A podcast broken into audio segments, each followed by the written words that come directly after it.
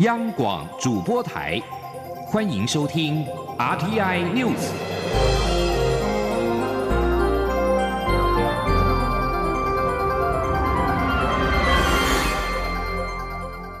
听众朋友您好，欢迎收听这节央广主播台提供给您的 RT News，我是张顺祥。原定由中华民国滑冰协会举办的亚洲国际花式滑冰经典赛台北站，疑似因为中国干预而遭到国际滑冰总会取消主办权。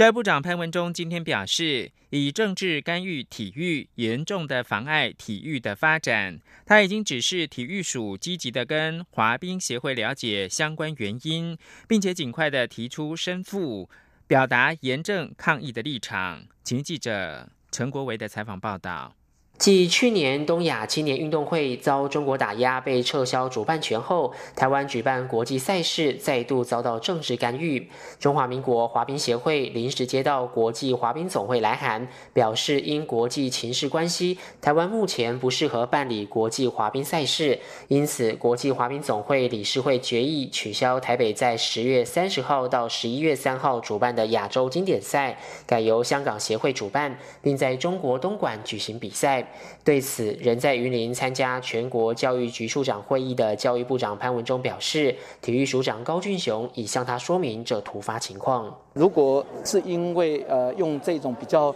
类似政治因素啊来干预体育啊，我想对我们来讲，对国家来讲。对我们所做的这个筹备啊是非常不公平的。那这部分呢，我想我们在了解呃这相关他们的原因啊，像体育署会跟协会这边啊，首先一定要再提出申复。那如果在这个过程呢，我们也要表达严正的这种抗议。潘文忠指出，体育如果一直受到政治或不明因素干扰，将严重妨碍体育发展，也影响非常多的选手可以来参与表现的机会。他强调，应尽快依程序提出申复，表达立场。中央广播电台记者陈国伟云林采访报道。蔡英文总统日前出访加勒比海友邦，主题是自由民主永续之旅。蔡英文总统今天在总统府接见日本台湾交流协会会长大桥光夫时，致辞表示，善尽国际义务，为世界带来更多贡献，是台湾也是日本的目标。因此，台日可以一起合作跟投资，促进更多国家的永续发展。请听记者王兆坤的采访报道。蔡英文总统接见日本台湾交流协会会长大桥光夫。致辞时，首先向大桥表达对于京都动画纵火事件的哀悼之意，希望伤者早日康复，死者家属的伤痛也可以被抚慰。总统表示，G20 峰会六月底在大阪举行，在首相安倍晋三领导下，日本成功推进许多重要国际事务，而善尽国际义务，为世界带来更多贡献，则是台日共同目标。希望双方可以一起合作。总统说：“那么几天前我才刚结束访问加勒比海友邦的自由民主勇士之旅，我认为台湾可以和日本一起合作，一起投资，促进更多国家的永续发展。”总统指出，台日友好关系随着经贸与文化往来不断深化，像是我方修正海关进口税则，让日本产品享受到降低关税的利益。总统说。在国内，呃，对民众来讲，呃，日本的产品是我们呃台湾人民日常生活中常常爱用的。总统还提到，下个月在台湾举办的亚太国会议员联合会年会，期待日本国会议员代表团的参与，进一步增加台湾、日本、印太区域的国会议员交流。总统表示，未来会继续深化台日伙伴关系。也会为 CPTPP 的谈判做好准备，期盼在大桥光夫的协助下，这些重要合作都能持续往前推进。中央广播电台记者王兆坤还被采访报道。国安局的官员利用总统专机通关礼遇之便，遂行烟品走私，引发了社会哗然。由于牵涉中华航空，因此交通部长林佳龙也要求查办，只是华航迟迟没有提出行政调查报告。因此，林佳龙今天上午决定指派次长王国才进驻了解。央广记者肖兆平报道。国安局人员利用蔡英文总统出访专机，利用通关礼遇夹带九千八百条香烟入境，引发国内高度关注。由于事件牵涉中华航空，因此交通部长林佳龙二十三号便要求华航展开行政调查，并提出相关资料。林佳龙还强调，就责无上限。外传，由于华航并没有在林佳龙要求的时间内提出相关资料，这让林佳龙感到震怒，因此指派兼任航发会董事长、交通部次长王国才进驻华航，直接了解案情。据了解，华航至今都还没有提出行政调查报告，而林佳龙确实在二十四号一早就指示王国才前往华航进行了解，并取得资料。交通部认为，虽然华航是上市公司，但交通部是主管机关，且航发会更是华航最大股东，因此交通部有权了解全貌。交通部长林佳龙表示。对于外界所关心的事项，华航在第一时间应该对外公开，而华航所涉及的疏失与责任，交通部也绝不宽待。他重申，华航应在最快的时间内提出检讨报告，并对社会说明。林佳龙也说，根据目前所掌握的资讯，华航这几年大量采购烟品，随同总统专机入境的情形，已经是多年的违法行为。他希望华航能秉持公开透明的态度，在不影响司法侦办的范围下，主动调查厘清，对社会提出说明，并把握机会进行改革，让社会对华航重拾信心。中央广播电台记者肖兆平采访报道。关注的是劳动权益。为了降低劳动检查业务所产生的廉政风险，劳动部今天首度举行了劳检廉政透明论坛。劳动部长许明春要求劳检员应该要谨守分纪，依法行政，秉公处理。记者杨文军的报道。去年曾传出劳检员涉嫌借劳检等职权勒索厂商事件，让劳检公信力降低。劳动部二十四号首度举行劳检廉政透明论坛，邀请劳动部长许明春、法务部次长陈明堂及中华民国工业区厂商联合总会理事长秦家宏等人出席，共同宣誓断绝贪渎不法，守护安全与廉洁。许明春致辞时指出，他严格要求检察员在第一线执行检查，应当谨守分纪，依法行政，秉公处理。如果发生接受贿赂、招待、收送礼品、红包等情事，绝对依法就办。他说：“此外，我们也强化监督管理机制，要求各检察机关构落实推动自律管理，实施内部、外部稽核计划。”对检察员定期考核，同时每年办理检察机构的考评、检察业务满意度调查，提升检察公正性，也加强检察员的法治教育训练，提醒检察员执行职务一定要遵守公务员廉政伦理规范的相关规定。而至于劳动部今年将过去的三十人以下事业单位的辅导宣导政策整合为法遵访视实施计划，被质疑抓大放小，劳动部治安署也回应，台湾绝大部分是中小企业，普遍欠缺法令认知，需要分级管理，但劳动部绝不会抓大放小，都会有相关监督管理作为。此外，论坛中也针对我国劳动监督检查现况与发展做专案报告，内容指出，目前全台劳动检查员及安全卫生检查员共约一千人，已接近国际劳工组织 ILO 建议的已开发国家标准，且劳保职灾千人率逐年下滑，显示劳检发挥功用。中央广播电台记者杨文君台北采访报道。国际调研机构固能再度下修今年全球半导体的营收预测，将年减百分之九点六，是十年来最大跌幅。台经院今天表示，我国晶圆代工厂的龙头台积电手中握有的七纳米以及强化版的制程，囊括全球多数客户的订单。尽管首季的营收表现不佳。但第二季开始逐步回稳，预估全年合并营收还是可以有百分之一到百分之三的成长，优于全球。记者谢嘉欣的采访报道。由于晶片价格下跌，美中贸易战持续，应用装置需求停滞，国际研调机构固能最新预测，今年全球半导体营收将比二零一八年的四千七百五十亿美元减少百分之九点六，这是固能自去年第四季以来对今年营收的第三度下修，且跌幅是十年来最大。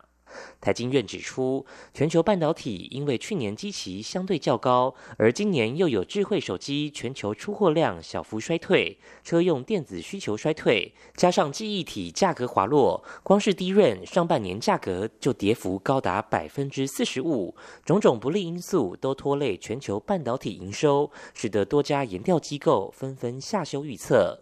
不过，台经院认为，我国晶圆代工龙头台积电今年首季受到终端应用市场需求疲弱，全球半导体供应链处于库存去化阶段，还有加密货币挖矿商机骤减，以及一月底发生光阻原料不良品事件，造成首季合并营收获利表现较差。但是第二季开始好转，且手中握有的先进制程拿下全球多数订单，全年还是可以逆势成长。台经院产业顾问暨研究员刘佩珍说：“那在下半年会比第二季来讲会有比较好的一个表现。那如果就全年，台积电也大概是合并营收能够在一到三个 percent 这个低个位数的一个增长。”那算是表现是比较优于全球的半导体的一个市场。那当然最主要是因为台积电，其实在今年不管是在七纳米或者是七纳米的强化版，那么依旧还是南瓜全球多数的客户的一个订单。至于整体半导体后市，台经院表示，今年算是有较大跌幅，相对拉低比较基期。明年记忆体价格如在供需调整逐渐回到正常水位，有机会止跌回升。加上其他新兴领域需求逐步回归成长力道，尤其五 G 题材随着各国慢慢进入设备建制商转阶段，带动需求，全球半导体表现明年应可比今年好。国内方面，台积电五纳米制程也预计明年上半年量产，仍有足够的竞争力。中央广播电台记者谢嘉欣采访报道。新闻焦点持续关注的是香港的情势。十多名示威者今天早上响应号召，在港岛地铁金钟站阻碍列车行走，造成港岛线地铁一度瘫痪，延误十到十五分钟。事后至少有五个人被警方带走。有市民批评他们的做法，也有人士表示理解。港铁表示，较早前港岛线的事故已经妥善处理。早上九点十五分开始，班次已经逐步的恢复正常。这项不合作运动是由网民在网上发起。早上八点左右，正是上班的高峰期，十多名着黑衣的反送中示威者出现在金钟站。部分人阻碍列车车门关上，或者是按下车厢内的紧急求助铃，造成了列车延宕开出。示威者怒骂警员，表示警方跟黑帮在周日晚上元朗袭击事件当中勾结。对于示威者的行为，在金钟站等候列车的一些市民非常的不满，认为和平示威可以接受，但是不能够阻碍他人上班，批评此举就是暴力。外媒引述没有具名的消息人士话报道，美国贸易代表莱特海泽等高阶的官员，二十九号将前往上海，与中国官员进行面对面的贸易会谈。白宫经济顾问科德洛表示，他预期中国很快就会开始购买美国的农产品。而美国商务部长罗斯二十三号告诉媒体，川普政府将在未来几个星期处理美国科技公司对中国电信巨擘华为的出口许可申请。二十国集团 G 二十时的川习会达成的美中贸易战休兵共识，美方预计下个星期派员到上海进行面对面的协商，双方迄今都没有显露让步的迹象。如何克服导致谈判在五月？破裂的障碍，有关贸易协议能否成型？最后提供给您是一名美国官员二十三号说，一艘美国海军的军舰上周在荷莫兹海峡可能击落了两架伊朗的无人机，不过美国军方没有明确的证实。而美军中央司令部的司令麦肯锡则表示，美国还可能击落另外一架，不过伊朗是否认无人机遭到击落。以上新闻由张顺祥编辑播报。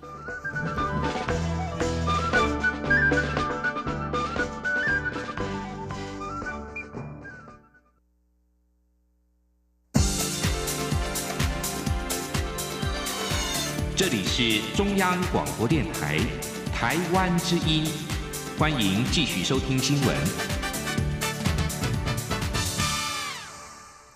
欢迎继续收听新闻，我是陈怡君。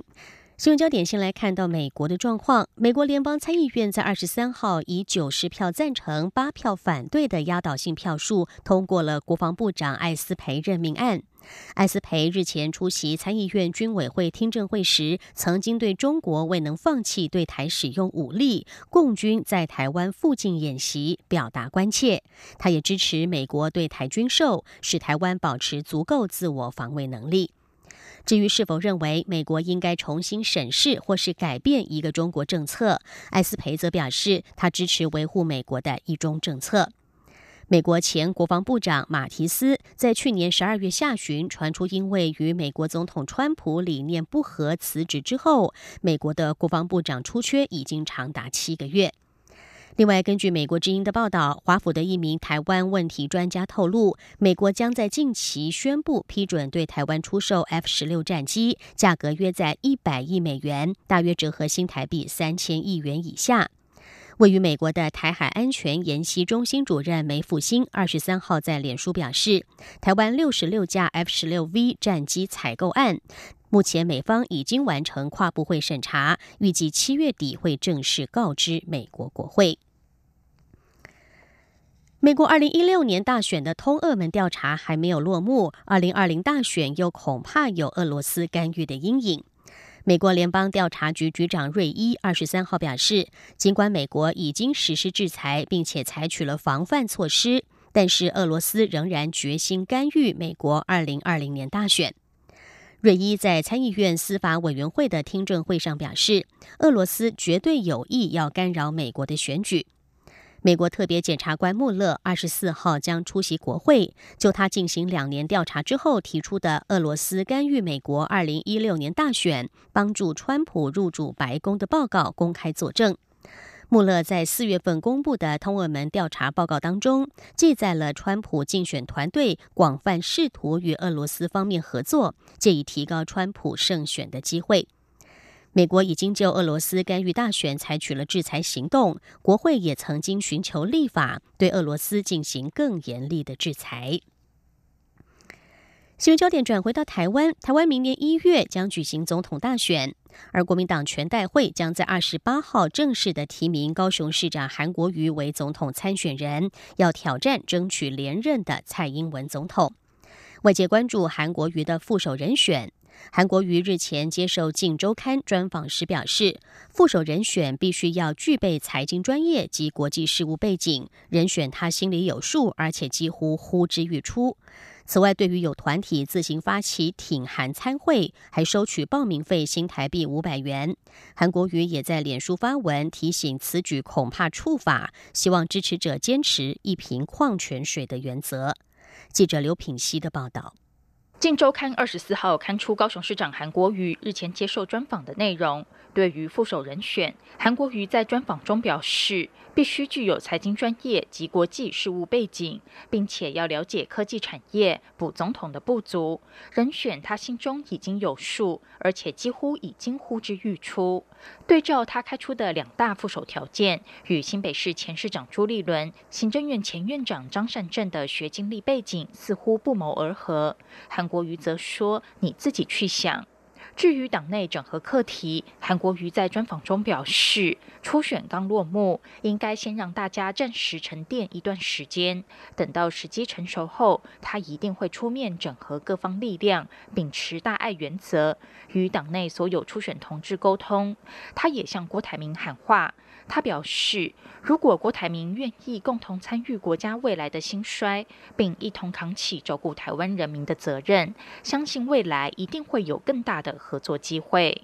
行政院长苏贞昌近来就七一九高雄淹水与韩国瑜频频隔空交战，韩国瑜批评苏贞昌只看高雄，永远两套标准。苏贞昌则在脸书回应网友的留言时说：“不会啦，别的地方有市长。”对此，韩国瑜二十四号上午受访时表示，苏贞昌现在是独眼龙在看问题，蓝军执政高雄，所以怎么看都不顺眼。他欢迎苏贞昌到高雄看一看，他随时都在高雄。他说：“高雄没有市长吗？我就说苏贞昌、苏贞昌现在是独眼龙在看问题，只要看到高雄蓝军执政的这只眼睛啊，怎么看怎么不顺眼。”我这个市长在这边正在房子登革热，他没有吗？我是空气人吗？所以苏贞昌讲话越来越酸，苏贞昌越来越不像苏贞昌了。此外，由宗教团体成立的合一行动联盟政党二十三号宣布，将于二十七号举办挺韩参会，原定报名费为新台币五百元，但只要说出通关密语“爱中华民国”，唯一支持韩国瑜，或是佩戴国旗标志，就可以免费用餐，遭人质疑有违反选罢法之嫌。韩国瑜二十四号上午在脸书发文表示。截至目前，他尚未授权任何团体单位擅自动员对外募款或发起挺韩参会、原油会等。他并提醒支持者，依照政治先经法规定，此举恐触犯刑责，希望支持者仍坚持一瓶矿泉水的原则。央广记者刘聘熙的采访报道。高雄市长韩国瑜接受专访的时候，批评台北市长柯文哲没有中心信仰，两岸一家亲的论述应该要更清楚。对此，柯文哲在今天表示，他的中心思想就是台湾的整体利益，会在这个大目标下处理两岸问题。记者王维婷的报道。高雄市长韩国瑜接受专访时，批评台北市长柯文哲没有中心信仰。只会打恐吓牌，两岸一家亲的论述应该要更清楚一点。对此，柯文哲二十四号受访时表示，他的中心思想就是台湾的整体利益和人民最大的福祉，这是最高的目标，会在这个目标下处理两岸问题。对于韩国瑜开始将炮口对准他，柯文哲认为这很正常，有竞争也不是坏事情。柯文哲说。所以老讲，作为政治人物的，不管从台北市长或什么，其实我的中心思想就是台湾的整体利益嘛，哈，还有人民最大利益，啊，当然这整体利益还要考虑到长期的问题，就这样而已啊。所以我也不认为了，哦，哎，难道一中各表九二共识叫做中心思想？不会吧？这对我来讲，你知道哦，台湾的整体利益，人民的最大福祉，这是最高目标。那至于说在这个目标之下去处理什么两岸问题啊，那个是那个是反正是。是应用这个最高的目标再去思考，因为他说，所以不会有人把把把战术当做战略在在讲。媒体报道，柯文哲的幕僚指出，正在评估与前红海董事长郭台铭策略结盟的可能性。也有周刊报道指出，柯文哲可能不会参选，但会支持郭台铭选总统。对此，柯文哲说，每天都在报纸上看到所谓幕僚或亲科人士的报道，到底从哪里听到的？郭台铭现在根本不在台湾。柯文哲是否会参选二零二零年总统，持续引发关注。他的妻子陈佩琪在脸书表示：“可以帮人民过更好的日子，就去做吧，尊重你的决定。”外界解读陈佩琪支持柯文哲参选。对此，柯文哲说：“陈佩琪本来就是好太太，嘴巴念完之后还是会帮忙。以后应该会出现新的成语，叫做‘娶妻当娶陈佩琪’。”柯文哲也表示，陈佩琪的发文不代表鼓励他参选，而是代表不管他做什么，陈佩琪都会支持。中央广播电台记者王威婷采访报道。